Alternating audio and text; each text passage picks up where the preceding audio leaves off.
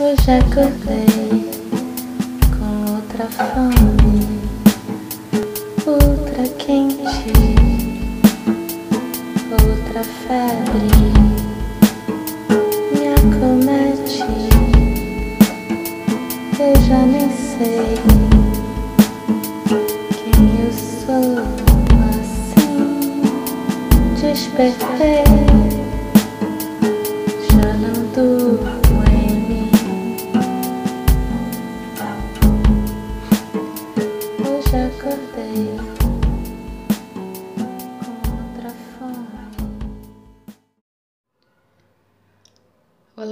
sou a Glenda e esse é mais um episódio do podcast Meditadora de Botequim.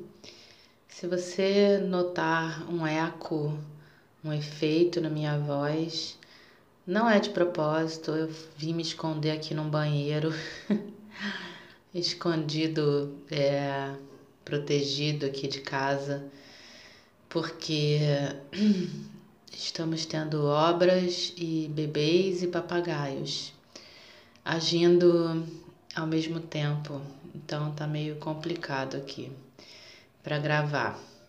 Enfim, tudo bem por aí?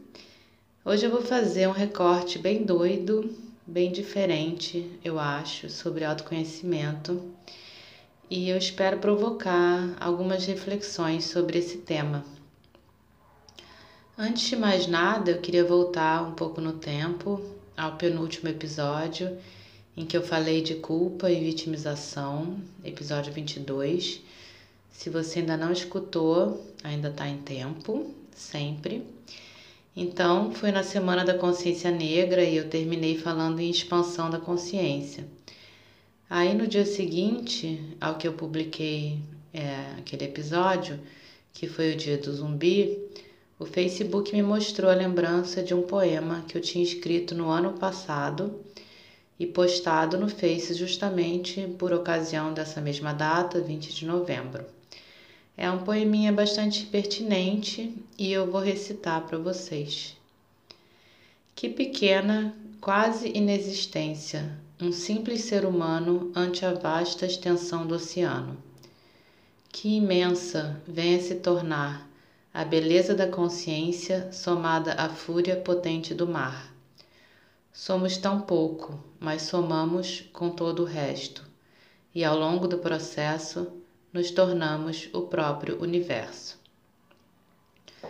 Então é isso, expanda sua consciência. E hoje eu estou voltando para o formato solo. Não sei se você escutou o episódio da semana passada sobre gratidão, que eu gravei em formato de talk show pela primeira vez, gravei junto com a minha amiga Raquel. Se você também ainda não escutou esse, escuta lá, que tá bem bacana e ainda tem uma prática no final para evocar na gente o sentimento da gratidão e ajudar a gente a entrar nesse modo de enxergar a vida em que se agradece por tudo que se tem, desde aquilo que nos parece mais banal até coisas grandes e importantes que nos acontecem ou que estão aí à nossa volta para serem admiradas. Enfim, escuta lá, expanda sua consciência, depois aprenda a ser grato, tudo na sequência, tudo de grátis. Hoje eu tô super autopromoção, né? Deve ser porque é a véspera do meu aniversário. É... Então, volto hoje para o esquema solo, mas com muitas ideias já na fila para serem desenvolvidas com a Raquel e com outros convidados. Se você gostou ou não desse formato de bate-papo, me fala, me manda uma mensagem, pode ser no direct do Instagram, arroba meditadora de botequim, tudo junto. Se você quiser me mandar os parabéns por lá, também tá valendo. Eu gosto. É, quando a gente falou de gratidão na semana passada, eu mencionei algumas vezes o que eu chamo de estética coach. E eu fiquei até me sentindo meio mal, né? Pela ante a possibilidade de ter ofendido alguém com esses comentários. É, eu queria deixar claro que eu não tenho nada contra a pessoa do coach. Se você é coach ou tem amigos que são coaches, etc. não se ofenda, por favor. Eu acredito que deve haver excelentes coaches que ajudam de fato muitas pessoas a alcançarem determinados objetivos e tal. A minha crítica é a essa estética ou a essa maneira de ver e de expor as coisas é, que é utilizada né, nesse nicho. E a questão é que eu não acredito e tenho até medo do caminho unívoco. Eu não acredito que exista uma só solução para a vida de todas as pessoas, né, para as diferentes questões de todas as pessoas. Então, essa coisa de faça isso para obter aquilo é muito perigosa, do começo ao fim, porque o faça isso pode ser tão complicado por N razões para a pessoa quanto o para obter aquilo. Porque afinal, quem disse que todo mundo quer obter aquele mesmo aquilo, né? mesmo que aparentemente esse aquilo seja sinônimo de sucesso. Enquanto as pessoas ficam quebrando suas cabeças procurando a fórmula do sucesso, eu sou aquela que pede defina sucesso. Porque, como eu falei antes, eu não acredito nesse caminho único pré-estabelecido. Pelo contrário, é, eu acho que a chance de ser roubada, mesmo para quem chega lá no tal do sucesso, é muito grande. Então, o que me incomoda nessa estética é isso. Acho que tem pouco questionamento e muitas fórmulas a serem seguidas. E isso tem muito a ver com uma história, um episódio que me aconteceu uns anos atrás, dois anos atrás, exatamente nessa mesma época do ano, que ilustra bem o que eu acabei de falar. Por alguma razão misteriosa, Eu contei essa história para algumas pessoas na semana passada, é, contei algumas vezes, né, para algumas pessoas e fiquei com ela na cabeça. Então, é, a história é a seguinte: na época eu fui procurar uma terapeuta por conta de algumas dificuldades que eu estava tendo com meus filhos, com a lida, né, com eles, e eu estava precisando de umas orientações. E nessas horas, sim, é reconfortante ter uma pessoa que te guie e te diga como agir, uma pessoa que se preparou para exercer esse papel com propriedade, né? Ela tem uma visão isenta que você muitas vezes não consegue ter. Então, uma terapeuta é, que me tinha sido super bem indicada por uma pessoa muito próxima,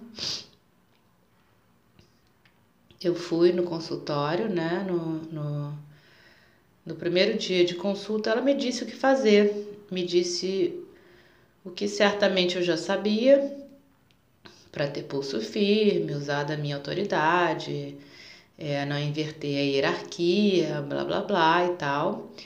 E na hora, no mesmo dia, funcionou, né? Eu cheguei em casa empoderada e imbuída dessa é, responsabilidade de agir né, com pulso forte e tal. E de fato me fez super bem.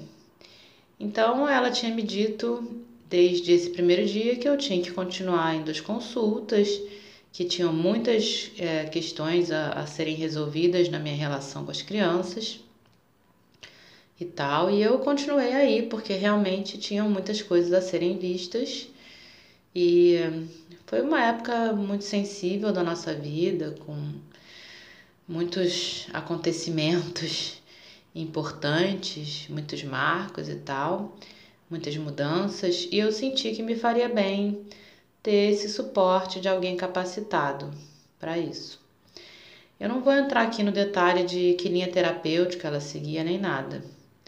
Mas o fato é que ela falava umas coisas muito sem pé nem cabeça que me incomodavam, me incomodaram desde a primeira consulta, mas na maioria das vezes eu tentava passar pano, né, deixar para lá, porque afinal ela estava me ajudando a organizar a minha família e tal. Mas a questão é que além dessas coisas sem pé nem cabeça, ela vinha com soluções super padrão em relação, por exemplo, aos estudos é, das crianças que iam totalmente contra a maneira como eu enxergo as coisas e como a gente aqui em casa sempre enxergou, enxergou essas coisas, que é uma forma bastante anticonvencional. E ok, nós aqui, eu, meus filhos, não somos exatamente um modelo de família convencional e provavelmente nunca, te, nunca seremos. Eu prezo muito, muito o diálogo que a gente tem e ok, é, não inverter a hierarquia, ok, ter pulso firme, mas é, que isso é, conviva e contribua para o diálogo e não uma coisa em detrimento da outra. Então eu tive que escutar algumas críticas dessa pessoa, dessa terapeuta, que começaram a me deixar bolada, cada vez mais bolada porque ela era justamente toda trabalhada nessa estética unívoca de caminho para o sucesso, é, tanto caminho para o sucesso da minha relação com os meus filhos, como o nosso caminho individual de cada um, meu e deles, que a gente deveria seguir para ter sucesso na vida. E aquilo começou a me chocar, porque terapia é, eu eu acreditava, né, era para eu encontrar o meu próprio caminho. E de repente estava aí essa pessoa me dizendo: "Não, esse caminho seu aí é fracasso". E inclusive ela usava, ela chegou a usar essa palavra. E falando de mim como se soubesse como eu era, apesar de ali na minha sessão de terapia ela falar muito mais do que eu. É, eu acho que eu conheci ela bem mais do que ela me conheceu.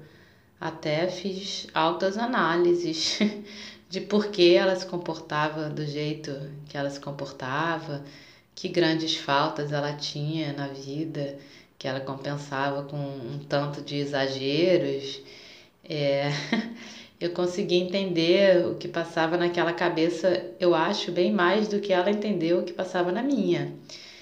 É legal, né? Foi interessante, só que, pô, era eu ali pagando, né, uma grana que eu não tinha para ficar brincando de analista. E, quer dizer, tinha uma coisa profundamente errada. Aí eu dizia, mas é, essa não sou eu, você não me conhece. Daí ela respondia, e você se conhece? Ainda nem começamos a te tratar, você nem sabe quem você é ainda. Acontece o seguinte, eu sabia, eu sabia quem eu era, porque eu sempre tive esse olhar para mim mesma, porque eu tinha me separado depois de um longo, muito longo casamento, atrás de um caminho, de um propósito. E quando eu sentei ali para falar com ela, esse processo já estava bem avançado, porque naquela época eu já escrevia muito, muita poesia, é tudo muito profundamente autobiográfico. Então ela estava enganada, eu tinha sim uma boa ideia de quem eu era. E foi providencial para minha vida, é, já ter uma boa ideia de quem eu era e do que eu almejava, porque teve um belo dia que essa terapeuta, sei lá, acordou de ovo virado por alguma razão dela e foi para o seu consultório é, disposta a passar uma hora me falando verdadeiros absurdos sobre muitas coisas em relação a mim, em relação aos meus filhos é, e até em relação ao meu parceiro na época. Me falar absurdos carregados de preconceito e de recalque dela, carregados das próprias frustrações dela e aquilo podia ter me prejudicado muito se justamente eu não me conhecesse. E por me conhecer, por estar sempre conectada comigo mesma, sempre em busca é, do que fosse essencial para mim, sempre tentando me descondicionar, eu, é, eu, eu acabei é, também estendendo esse olhar para o outro e assim estabelecendo relações de confiança, sabendo com quem eu estou lidando. É, como eu já falei aqui algumas vezes, é sobre você estabelecer relações profundas e não baseadas em idealizações, às vezes até ilusões, relações superficiais ou condicionadas, enfim. É, por eu já estar nesse caminho do autoconhecimento e saber quem está trilhando o caminho do meu lado, é, não digo necessariamente me entendendo totalmente ou entendendo totalmente essa pessoa, porque isso, né, a gente não está pronto, a gente nunca vai estar tá pronto e acabado. É, é uma busca constante, né? E mudanças constantes.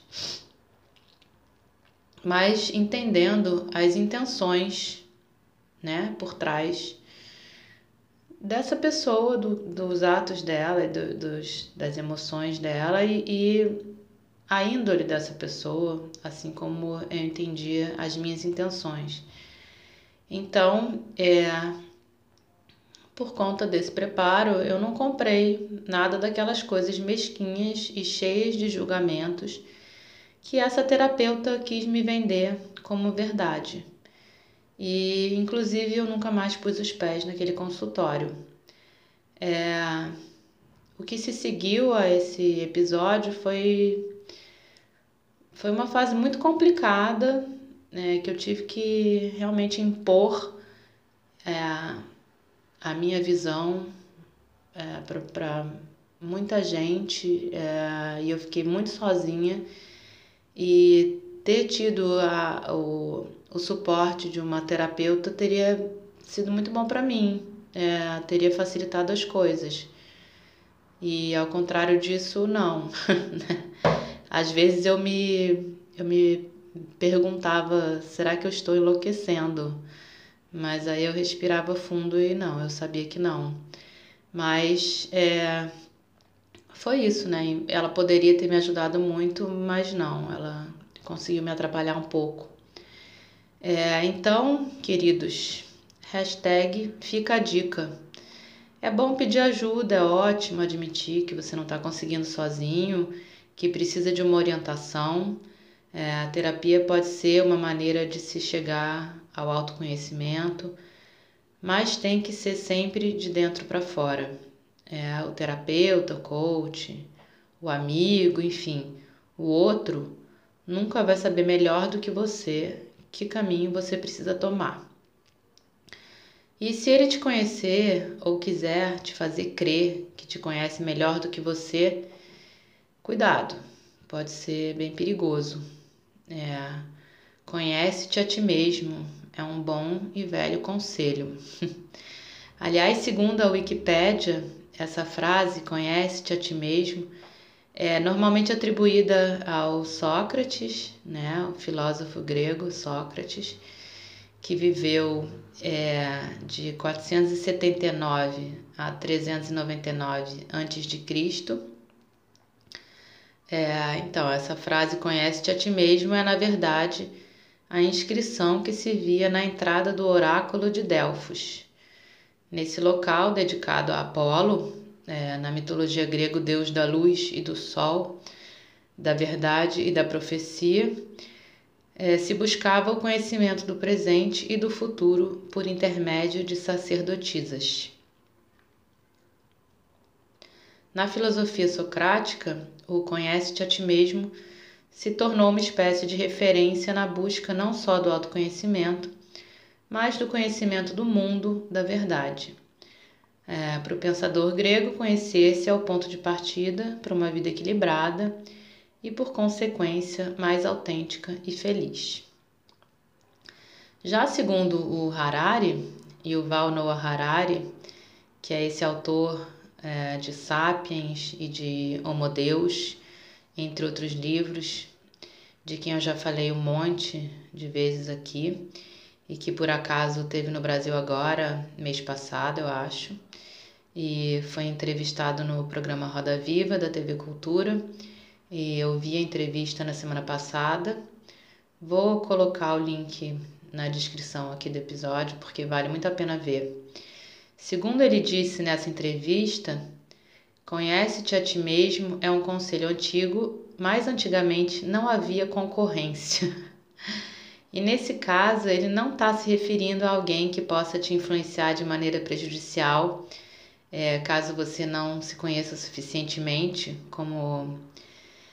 poderia ter acontecido comigo, né?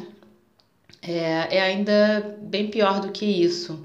Ele está falando de corporações gigantescas e poderosas a quem de bom grado a gente conta tudo sobre a gente, tipo tudo mesmo. Muitas vezes inconsciente de que essas corporações poderosas possam se aproveitar dessa nossa exposição, que muitas vezes é voluntária. Essas corporações são aquelas sem as quais a gente não vive mais hoje em dia, né? Facebook, Google. E como fala o Harari, imagina isso associado a um governo autoritário numa ditadura digital.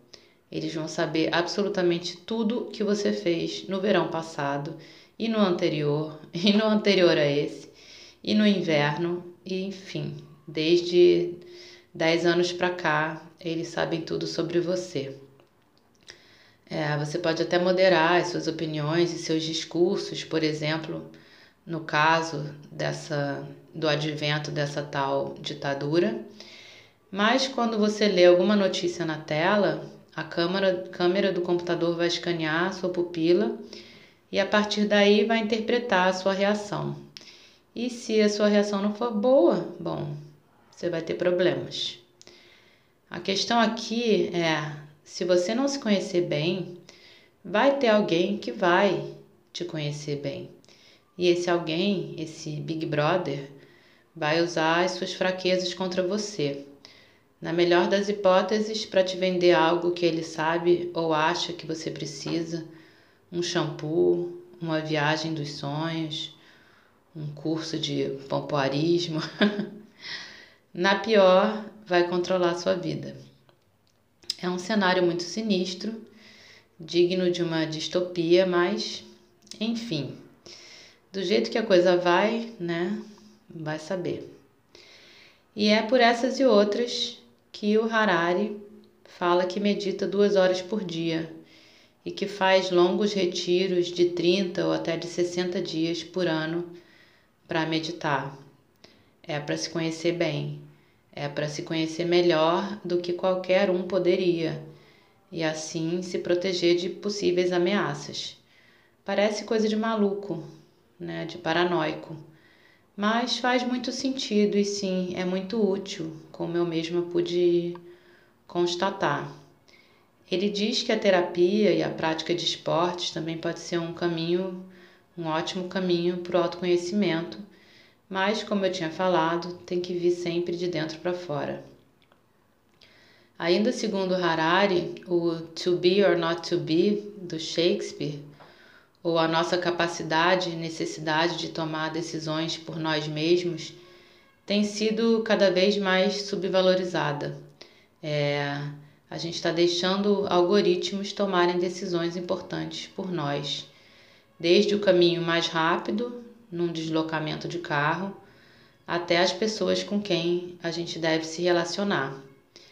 É, e aqui é interessante essa analogia, né? Porque quando você não faz ideia de onde você está, você se entrega totalmente ao app, né?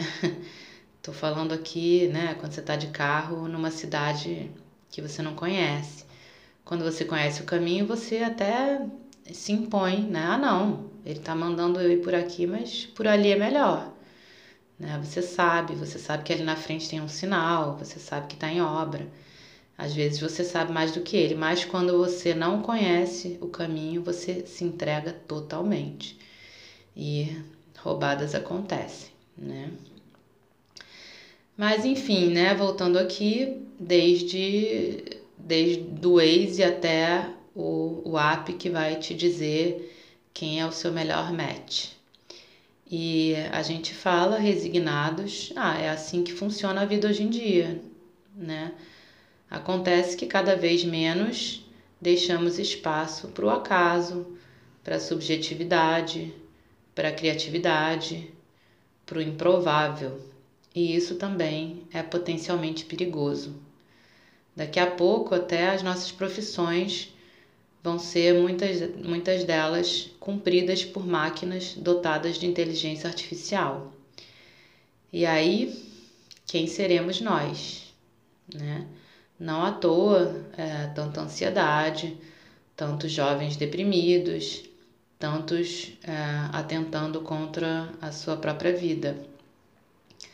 Esse quem sou eu, é, essa, essa questão, né, que acompanha a humanidade, hoje vem carregada de desalento. Quem sou eu numa sociedade, numa civilização que aparentemente não precisa mais de mim? Mas, como disse o Harari, também nessa entrevista, justamente cada vez mais precisaremos dos professores, dos filósofos, dos historiadores, dos sociólogos, enfim, dos pensadores em geral, e dos psicólogos e dos meditadores. Vai ser preciso uma revolução filosófica e espiritual para conter esse fenômeno. Vai ser preciso um forte conhecimento de si mesmo para entender o mundo à nossa volta e saber o nosso valor face a ele. Mas, é, para te dar uma para te dar um certo otimismo, não precisa meditar duas horas por dia, tá? 20 minutos estão valendo já. Bom, eu tô tentando, tô tentando me conhecer cada vez mais, me preservar e me preparar para todas essas mudanças. E você? É isso. Vamos refletir. Beijos e até.